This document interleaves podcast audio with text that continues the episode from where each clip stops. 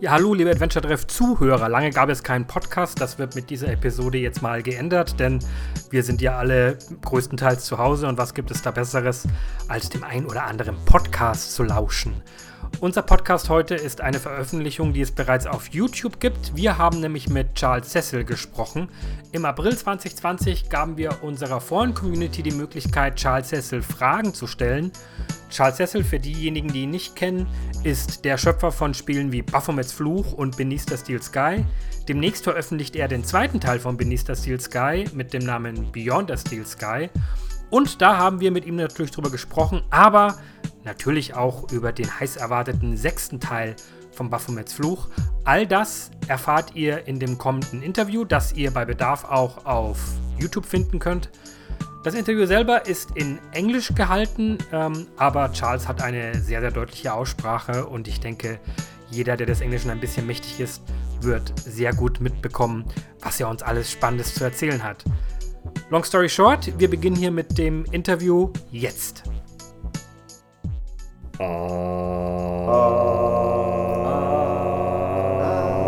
Adventure Treff, der Podcast. Charles Cecil, creator of such games like Lure of the Temptress, Broken Sword, Beneath the Steel Sky, and of course the upcoming Beyond the Steel Sky, will answer your questions. Heute beantwortet Charles Cecil die Fragen, die ihr ihm in unserer Community gestellt habt. Mit mir dabei ist mein Kollege Jan Schneider und natürlich Charles Cecil himself. Schönen guten Abend, Charles. Guten Abend. Wie geht es Ihnen? That's you you you are Gut, like danke. a German. Yeah, perfect. Awesome. Dankeschön. Ich, ich habe kleine Deutsch gelernt.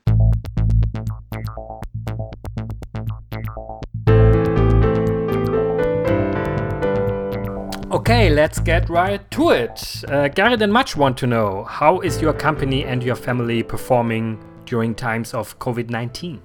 I'm delighted to say that the family and all our team are doing well and there's no illness. So, you know, fingers crossed.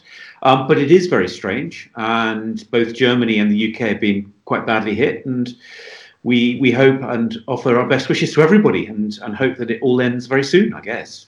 How is your company actually performing in times of COVID 19? Does Well, it have any influences? Do you, do you know what? Six months ago, it would have been terrible, but we're we're reaching. You know, we're, we're not far off now for Beyond the Steel Sky, and um, the we, we we we encouraged and then had to ask people to work from home. Um, I'm still working from the studio because I can walk in, and um, but there's nobody else, and so it's I have lots of space, and that's lovely. And people are working from home very efficiently. Uh, it's what I guess you know. Scrum was always designed to have remote teams, um, and every morning we have a Scrum meeting, and it, it's actually not affected us too badly at all so far. And let's just hope. Obviously, if, if team members get ill, that that would be profound. But but but as it stands, um, thankfully we're, we're we're very lucky in that it's not affecting us too badly. And, and our team is very European. If am I allowed to talk about European? Um, when I say European, I mean of course it's the English way. It's the rest of Europe. Um, but but but our producer is um, Norwegian and he's in Norway, and our CTO is Dutch. Um, he's in the Netherlands. Um, our you know lead uh, one of the lead technical art guys is, is in Rome. So we, we were always always geared to having people all over Europe, in particular, um, working from home offices. Um, so you know that that is what we were set up to. That was the way that we set up to work. So you are able to work on your current release, which is Beyond a Steel Sky, the pretty much second part to Beneath a Steel Sky. And of course, a lot of our community uh, members have a lot of different questions. And the one we always hear, and I'm not sure if we can get an answer from you, is how long do we still have to wait for the release of Beyond the Steel Sky? And especially for Apple Arcade and PC. Okay, well, that's a really good question. And what what I've fallen into the trap so often of saying it's going to take this amount of time, and then it doesn't. So we, we are not far off. We're not far off. Um, you know, there are a good few weeks, but it's it's not a very long, long, long time. And I'm loath to say any more than that, only because uh, once once I commit, then people measure it and and then get frustrated and disappointed if we don't hit it. So so we're reasonably close. We all know that the last 10% are always the hardest. Yes, I know.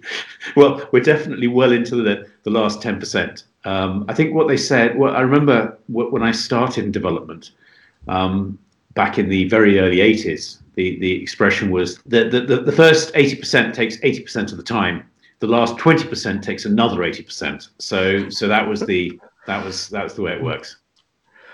Harem Hub wants to know Will there be a DRM free version of Beyond the Steel Sky on GOG? I would think so. Yes, we we are we're, we're great fans of GOG, and we totally respect the fact that you know a lot of people really like DRM free, um, and completely understand that. So yeah, I, I I would imagine that we will. We we don't have a plan substantially at the moment, but I would imagine yes. And there's another platform question from Lupa, and Lupa wants to know will there probably be uh, beyond the steel sky or probably even uh, beneath the steel sky uh, will there probably be a port for the PlayStation 4?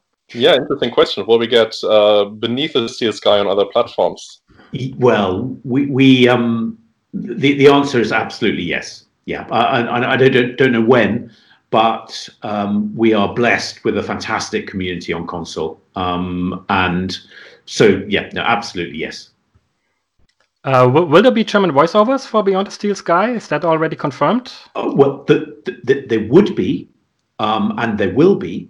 Now, the problem is with coronavirus. I mean, this sounds me like me being a politician, mm. but with coronavirus, it's actually very difficult. Actors are unable to get into the studio. So, mm. This is actually a really, really good question. Um, of course, there will be. Um, it would be unthinkable not to release um, release the game with with German voice, full German voice. Um, but from a logistical perspective, we don't actually know when we will be able to d- deliver that there will probably be an update or something like that that will probably that's, come that's out. exactly what that that mm. might have to be the the, the, the situation, um, which doesn't make me comfortable at all. Um, but I think under the circumstances, hopefully people would understand that you know we're totally committed to our, our German uh, audience, um, and we absolutely would, if we could, have German voices. But it might have to wait.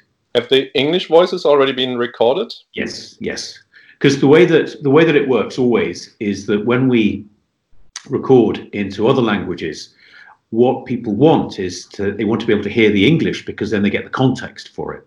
So we'll always record english first and in parallel do the translations. And once the english is is cut up and normalized and and and everything's been uh, tested and approved that's normally when other languages will be recorded. But that was the point at which coronavirus hit and um, stopped us in our tracks. It's just unfortunate, and if if it if it comes to it, then we just have to beg forgiveness and say that that that you know really high quality German audio will be voice will be coming very soon. Another uh, thing that uh, that a lot of Germans still have passion about are boxes for games. Oh, I love boxes. Do you know? I'm old enough to remember. I remember Ultima Seven opening up Ultima 7 and inside there were stones, there were cloth maps, there were there was just wonderful, wonderful things. And I so miss it. We did uh, five years ago for the Revolution's 25th anniversary, we actually did a box that was full of really cool things. It had, you know, Broken Sword USB stick, it had um, music, uh, DVDs, it had posters, it had other things that I've forgotten about. And, and it was sort of quite small and compact and it, it was just joyful and that's yeah absolutely i love i love boxes as well. And we will definitely do a box absolutely no question at all. Far beyond a steel sky. Yes. No no boxes are great aren't they? Do you know uh, a friend of mine jochen um, he came to stay with us and he brought um, an lp an, uh, an album um, by kraftwerk. And i hadn't opened an lp for probably 25 years and I opened this thing, and it was nice, and it was big, and it had beautiful imagery. And inside the, the sleeve was a, a description, big description of all the band members. And I just remembered the joy, the joy of what that used to be like. And then something went wrong in the mid 90s. And instead of boxes full of wonderful things, what publishers did, I think it was the move to CD, is if you remember, suddenly they just put a CD, um, a, a, a, bit of cardboard to hold the CD, and that was it. And everything was then put digitally on the CD, and a lot was lost when that happened. There were a couple of games which had a CD version and a floppy version in the same box. Uh, I, I, would suggest to to put uh, to put Beneath the Steel Sky on a floppy uh, in the box.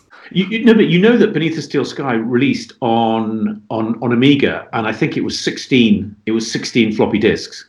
it was insane, um, and and nobody complained. Um, and the CD32 had just come out, so we recorded the voices, and it all went on. And we had this sort of wonderful thing. We had, you know, the CD player, and everybody thought, you know, when when if you if you think, you know, 20, 25 years ago, there were many things that we looked into the future and we knew would happen. We knew there would be flying cars. We knew there would be skateboards, that hoverboards that went around. But the two things that I would never ever have predicted in my wildest dreams is that kids would still be going into record shops and getting LPs and buying them. And secondly, that people would be smoking cigarettes that glowed blue at the end. Those two, you know, we would never have seen that coming. Another general question from Much about boxes. When do box releases make sense in your eyes, or is digital the only way to go now? Uh, I think as special boxes, absolutely. I think releasing a a, a, a box at the same time as digital uh, that goes into retail um, is is is harder to justify. But but like in so many things in life, Germany leads the way, and um, and, and I think you're, we, you're amazing, Charles. we, have, we have the Germans to thank for the fact that that um, one adventures are so popular still around the world, and two that the boxes boxes are, are, really popular. And I have to say, you are also, as a country, propping up the magazine industry as well, because you've got so many successful magazines that are still strong compared to you know the rest of the world. Yeah, people are still carrying slips of paper to their bank branch to uh, make a bank transfer. really? I've just put down a few questions about uh, Beyond the Steel Sky uh, because that's clearly the next big thing. Uh, yeah, one one question I had was that um, yeah, fan favorite has always been Joey. Uh, so I, I, guess it's fair to say uh, that he'll be back in one form or another uh, and beyond. Um, that's that's a really good question. So, should I answer that one first? Yeah, please. Yeah. Well, what what we did was when we first started planning, um, is we wanted to write a game that one absolutely appealed to fans of Beneath the Steel Sky, um, but secondly could be played by somebody who knew nothing about the game, and so they could play it as a standalone. So all of the what, all of the information that you need about the original is peppered in with the rest of the of, of the new game, Beyond the Steel Sky. But certainly we sat down and we, we, we, we, we tried to work out what we thought fans would really want. And the first one was, of course, the relationship between Foster and Joey. Um, secondly, was to go back to Union City and to see it in full 3D in its glory. And I hope if you've ma- managed to play the game, you'll see that actually it does look really nice in, in the city at the moment and to have both a sense of familiarity, but also the sense that there's so much new, and to get that combination. So that's a very long way of answering your question, um, which is yes, Joey is a very important part of this game. Yeah, will, will we see other characters or maybe locations within Union City um, that uh, fans from the first part uh, still remember? We, we will, and uh, it would be a big spoiler to say too much, but there will be characters that make a, a, a reappearance, and there will be locations that make a reappearance as well. Uh, they look great, actually, I have to say. But as I keep saying, you don't need to have played the original game to really enjoy this one. Yeah, you mentioned the look. Um, so uh, if you played the demo, um, it's noticeable that it's got a very unique uh, 3D look. Uh, it's 3D.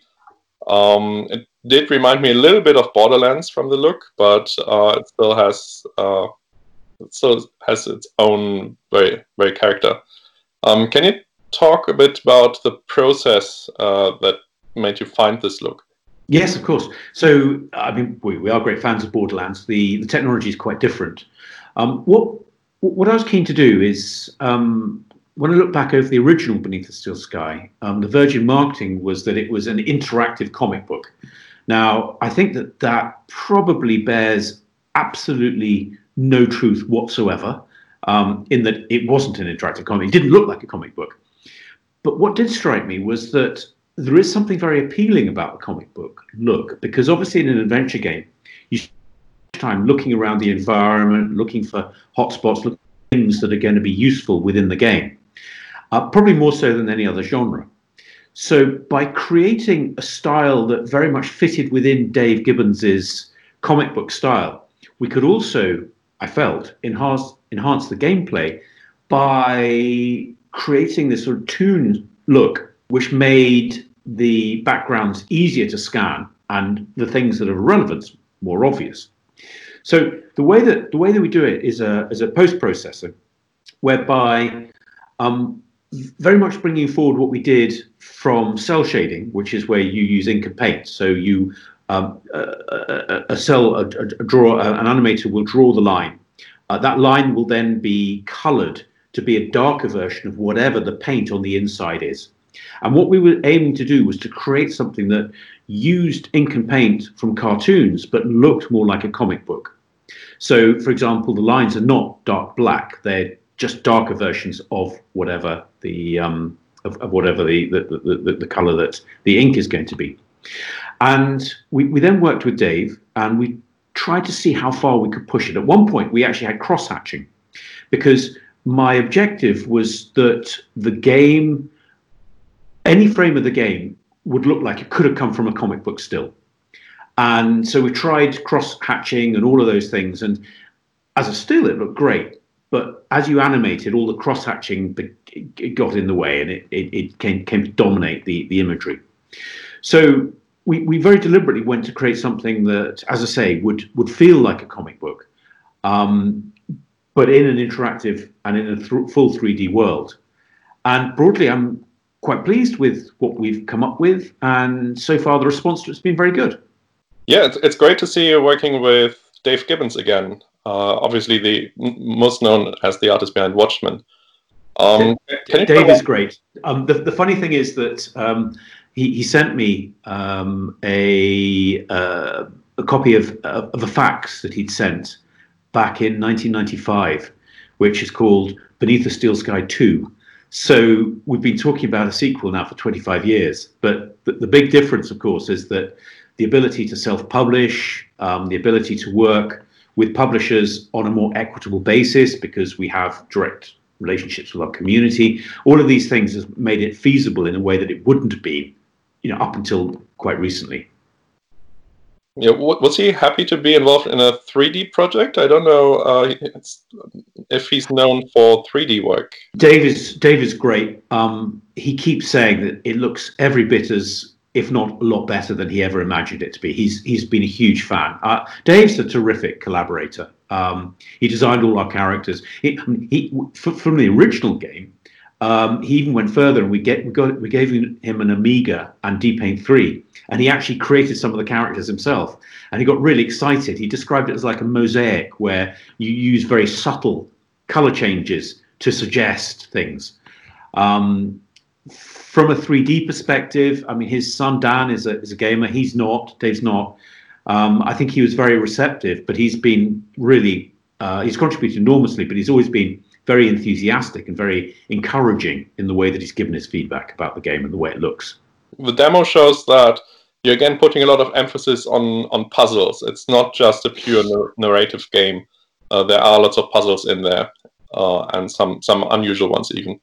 Um, was it hard to resist the the urge to go to a less puzzle driven gameplay like Telltale did or Life is Strange, for example? I, I love Telltale and I really love Life is Strange. I think Don't Nod are fantastic. Yeah. Um, what this is right from the very beginning, it was we were saying this is unashamedly an adventure game. These are puzzles that people will come to recognize. You have an inventory, you use inventory objects. But what I wanted to do was pull that up slightly and to have a base to give a, a wider range of puzzle opportunities.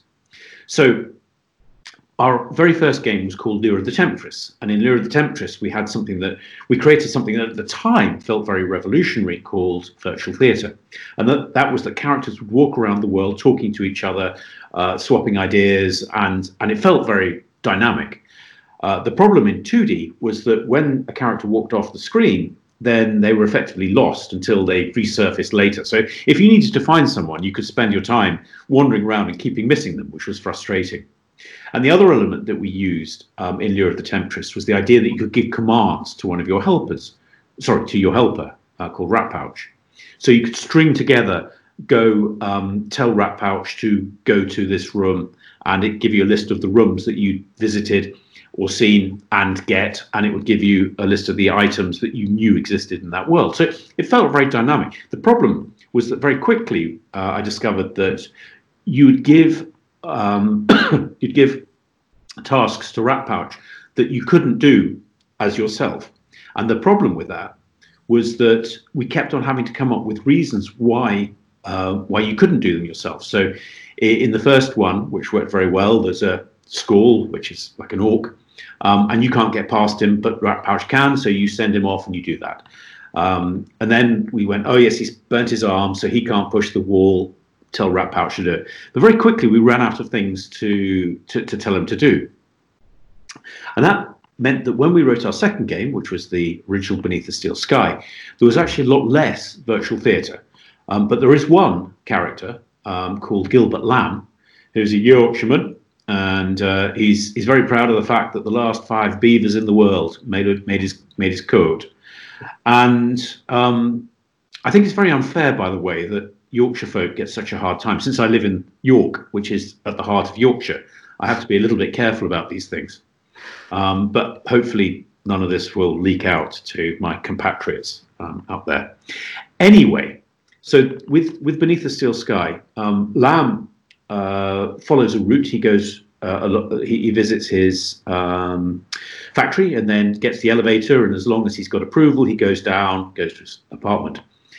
And I was very proud of one of the puzzles that we had, which is whereby you can subvert the system and you can stop him get having authority, which means that he gives you his card, and then that opens up an opportunity, which feels felt very dynamic to me. So what I did when when we first started is I looked back at the puzzles that I thought worked really well, and that one felt like a very fresh and a dynamic um, setup for, for a puzzle. So what we've done is we've reintroduced virtual theatre, the idea that characters walk around, so you can sit and just watch the world go by. But those characters respond to the player character, but also to the world. So we give you the opportunity to go in and hack the systems. And by hacking the systems, the world changes, often unexpectedly, for those secondary characters, those non player characters. And they will then respond. So we can then layer puzzles on top of these building blocks, which gives us extra dimensions. And in many ways, the solutions then emerge from the behavior of characters rather than just simply the world being in a stasis and responding directly to player actions. So, you know, what I wanted to get away from was the idea that, you know, that the, the, the barman just sits there, does a looped animation, and when you come to do something, then they will respond. I wanted something that felt a bit more dynamic, which was very much looking back to our, our, our virtual theatre and the ideas that we explored. And I always felt disappointed that we didn't carry forward. Yeah, so one, one thing that you also do is to have puzzles with multiple solutions, which is something you don't see a lot in adventure games these days. I think that's somehow connected to the virtual theater idea. Um, well, yes, so so the idea the idea for that was that instead of having multiple solutions where each one is um, hand, hand coded, what we have is we have a solution that the player must work out but because of the virtual theatre and because of the, the, the, the hacking, you have multiple ways that you can actually achieve it. So it, is a, a, a system, but you have you have you have a choice on how you want to approach it, and that's really what it is. Because of course you can put in multiple solutions, you can hardwire them, you can design them, and that's fine. But the player only really gets to experience one unless they play the game multiple times. And what I hope that people will feel when they play this game is that there were multiple solutions. They chose the one that suited them. And it wasn't that we hard coded multiple solutions, it's that one answer emerged from one set of behavior, and had the player done something else, another would have done. But that's not to say that decisions don't affect things. So there, there are several decision points which have a profound effect on the ending and m- measure the way the player is choosing to play the game, and in particular, how they're choosing to interact with people. And that means that as, as the game progresses, so that then comes and it affects the way that those characters behave at the climactic points. There are multiple endings to the story. No, no, no, no, no, no. Um, I, I'm I'm a great believer that coming up with one ending is really tough, and the idea that you can come up with four or five, I think, is totally well. I I, I don't believe it. Um, and I think the the big problem is that you'll come up with one ending which hopefully is good and it is canon and it, it, it ties up all the loose ends. I mean, if you want to have a profound story, then the idea of having four or five, I think, is ludicrous. So what we're saying is that there is one ending, but the way that those characters deliver the ending changes based on the way that you've behaved earlier in the game. So, so, so uh, one thing that I'm also curious about a little bit, which is also special in Beyond the Steel Sky, is the dialogue system. There are things like the the, the different uh, dialogue options uh, can have different colors. Can you elaborate a little bit? Yes, yeah, yeah, yeah. Well, so the version that you played um, has is, is not been um, tidied up. So often elements that should disappear don't and things that do don't so uh, what we've decided and we've very much taken this from um, the the uh, rpg genre is the idea of a golden thread and the golden thread allows players i mean personally i would turn it off it's not something that i'd want to do but there is clearly a demand for it and that is indicating to the player what they need to talk about in order to progress and um, we, we do have quite a sophisticated system. It, it, it indicates when new topics have, have been made available. It um, indicates when uh, topics are exhausted. And as I say, if you choose to turn it on, it'll give you the golden thread as well, which will allow you to talk about only the things that are vital rather than the world building around it. So, but this will be an option. So if people yes. say, I don't, okay. We also have an option to turn the hints off as well. Because, um, of course, as designers, we go, well, people shouldn't need hints, and hopefully, people won't need the hints because uh, as as as they explore the world. I mean, one of the things about point-and-click adventures, of course, is that you know, particularly the old ones, were based on slapstick solutions, which you kind of encountered by trying multiple solutions and eventually stumbled on a solution.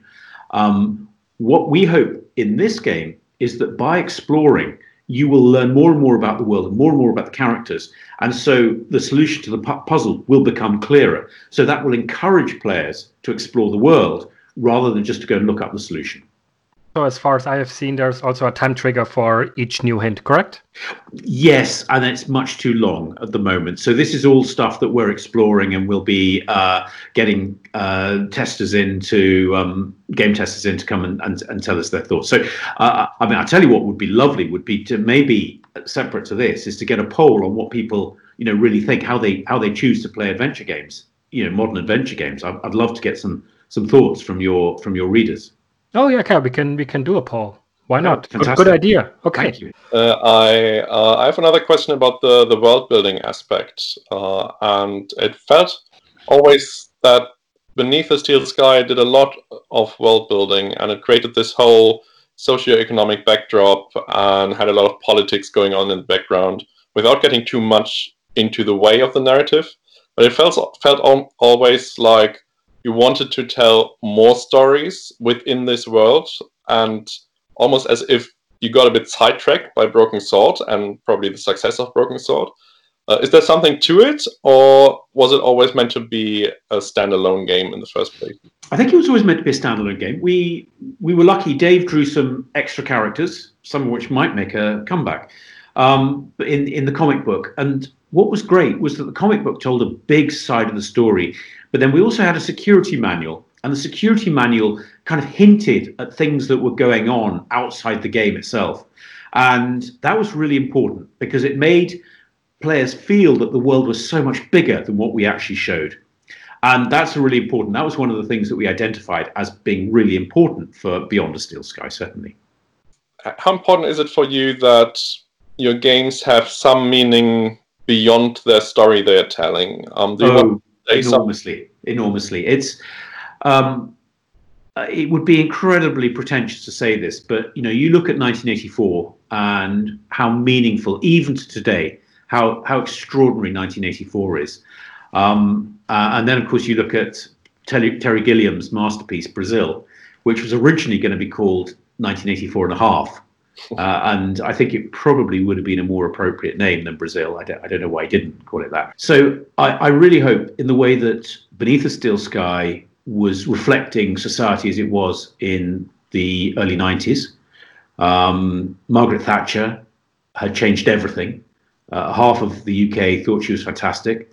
The other half thought that she was dreadful. Um, but she she was coming up with uh, statements like, you know, society is is dead. Uh, it's all about families and individuals, and she profoundly changed the way that we viewed ourselves. Um, in some ways for the better, some ways for the worse. And currently, the world is going through very very strange times. Um, and I don't mean the coronavirus. I mean before that, big changes again. Um, uh, particularly since uh, up until now, the world has just got richer and richer, and it's likely to go into decline. So there are key, big, important questions that need to be asked.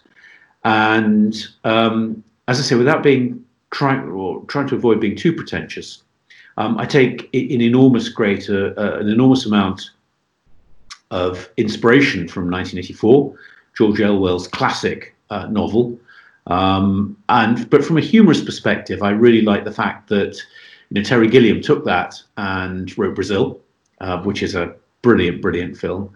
And in many ways, we take a lot of inspiration from that. The juxtaposition, as we did first time around, the juxtaposition between the humor and the seriousness, so that you're not quite sure whether you're meant to be gasping or or, or laughing. Um, but but always underpinned by a serious narrative on retrospectively looking back into society. So I hope that when people finish the game, that they will um, appreciate and and accept that that is what we managed to do. Could you argue that that the Beneath a Steel Sky series is is more the series that looks on society in terms of how we develop uh, in the future, and that Broken Sword is more a look like in the past because it's more researched in more a- archaeologistic way of looking at things. So, would this be a description that you would go with, or uh, absolutely? I, I, wouldn't have thought of it myself, but I think you're absolutely right, and um, thank you. Yeah, yeah, no, very much so. So, beneath the steel sky, of course, is set in the future, so therefore it needs to reflect what we are excited about and what we're fearful of the future. Um, clearly, you know, elements um, like social credits in China, um, yeah. which are profoundly important in the way that the Chinese are deciding that they want to uh, nudge, stroke control the behavior of people, uh, ultimately to make them happier. Um, but then again, what is happiness? Um, how do you define happiness? Uh, how do you make people, how, how do you nudge people to be happy and give them self determination and free will. Um, these are all things that we explore. We need to ask you some questions about Broken Sword, obviously. And Mario TK wants to know if there is another Broken Sword, do you consider revisiting old places like Paris, or probably even consider new places like places in Germany? Yes, yes, it's it's ridiculous, and um, there will absolutely be a new Broken Sword soon. Um, it's something that I'm in the process of. Ideas are, are, going around. I've got some really nice ideas. I promise you, it'll be really good. And of course, we'll come to Germany because you know Germany's got such an extraordinary.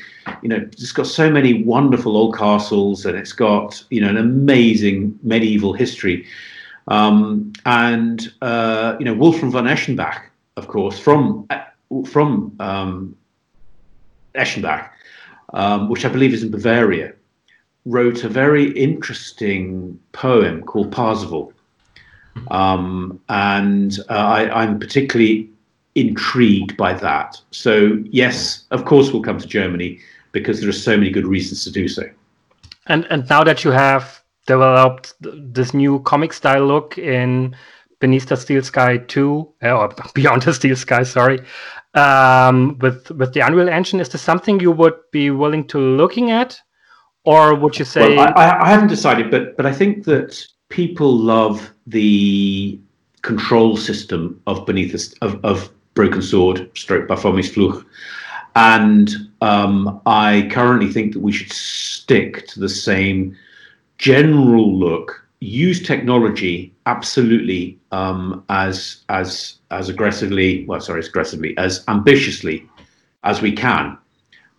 But I I, I, I am loath to change the formula too much and, and have no anticip- no, no expectation of doing so. And the last question comes from Match, and it's pretty simple. Person, a personal one, but not too personal. Uh, do you and your friends actually still like playing adventure games? Very much so. And uh, but but when I say adventure games, I would cover the broad gamut of adventures. So yes, of course, we love um, point and click. Um, I was playing Blacksad. In fact, I started playing Blacksad at the wonderful Adventure Treff party in August. Um, and now it's out, and, and, I've enjoyed playing that, which is great.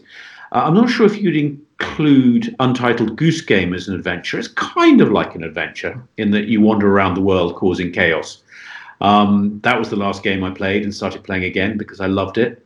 Um, but then, you know, the, the, the her stories and the um, there's such it's such an incredible genre. So yeah, no, very much so. Um, and and and it's just it's, it's a privilege to be still writing games. I mean, I, I actually wrote my first game in in 1981, so um, it's it's coming up to 40 years, which is terrifying, isn't it? Um, and uh, I'm, for us. and I'm aware that it's a huge privilege to still be writing adventure games after all this time. And um, you know, sometimes people ask me what what excites me the most, and it's it's undoubtedly it's the the passion that people have for the stories and the way they're told um, and the puzzles.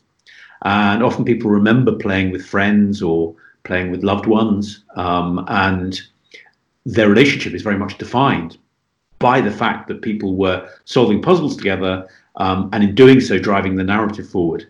And adventure games mean an awful lot to an awful lot of people, and it's a, as I say, it's a huge privilege to still be able to write them for you know for fans of adventures.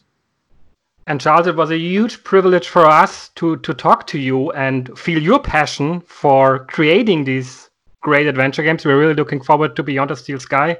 Thank you so much for uh, answering our questions.